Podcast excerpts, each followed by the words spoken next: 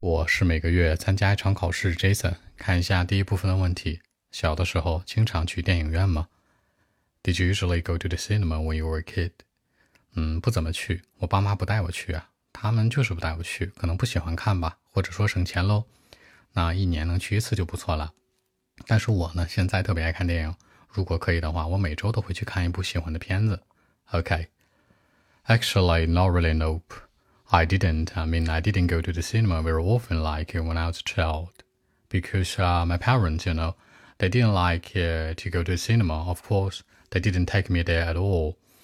Maybe once only each year.